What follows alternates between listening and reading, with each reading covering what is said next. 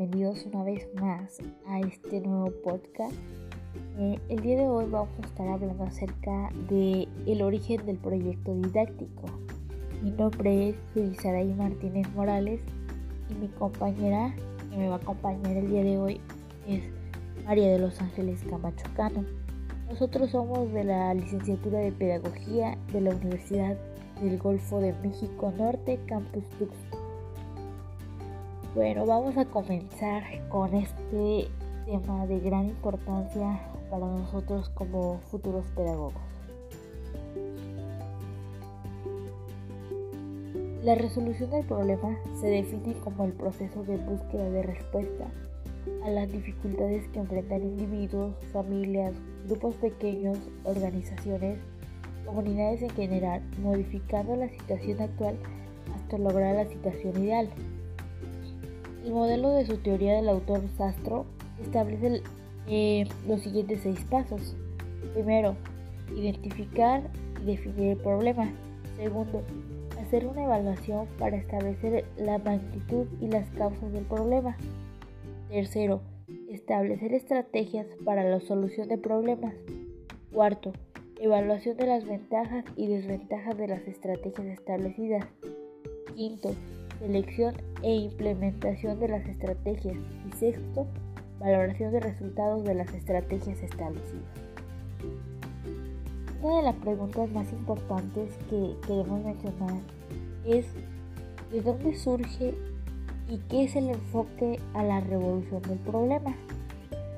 Bueno, el enfoque centrado en la revolución del problema surge de una alternativa de solución para enfrentar a nuestro quehacer docente. Uno de los elementos claves que la definen es que en ella se introduce el trabajo interdisciplinar, lo que facilita al alumnado relacionar conocimientos que previenen de distintas disciplinas con un objetivo concreto, hallar un aprendizaje funcional que le permite aplicar y poner en práctica no solo los conocimientos que adquiere, también las habilidades. Otra pregunta que igual es de, muy gran ayuda es, ¿qué es la, ¿cuál es la importancia del proyecto dirigido a enseñar contenidos específicos?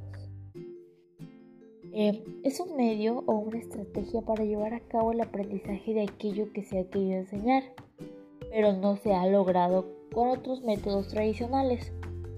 Para el propósito de esta investigación, el proyecto de aula trasciende como método o metodología y se inscribe como una estrategia didáctica en la medida que al definir por separado el concepto, el proyecto y de aula, permite la orientación hacia lo que se quiere proponer. Otra pregunta muy importante es ¿por qué son importantes los proyectos dentro del sistema educativo? Bueno, el proyecto educativo nos permite hacer una gestión dinámica e inclusiva en los centros educativos, ya que esta herramienta es elaborada por los actores principales de la organización, así como las personas externas al centro que deseen cooperar con el desarrollo del mismo. Es una herramienta útil, en esta asignamos responsabilidades, permitiendo esto que la persona se empeñe y aplique todo su potencial para cumplir con los objetivos planteados.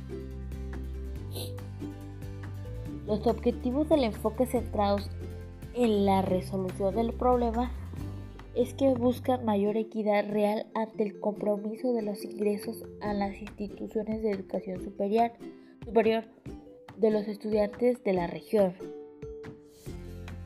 Otro de los objetivos específicos es presentar el planteamiento y la solución de situaciones, problemas como una estrategia importante en los procesos de enseñanza y aprendizaje de las matemáticas, mostrando la vialidad de su implementación en el trabajo en el aula. Otro, otro objetivo es elaborar un módulo dirigido en primera instancia al maestro, en el cual se estructura en forma coherente y clara ejemplares de, problemas siguiendo la modalidad descrita en el número anterior y con unos protocolos metodológicos para que permita el acceso normal al texto. Eh, estos serían los puntos más importantes sobre el origen del proyecto didáctico. Espero y les haya quedado un poco más claro y nos vemos en el siguiente episodio.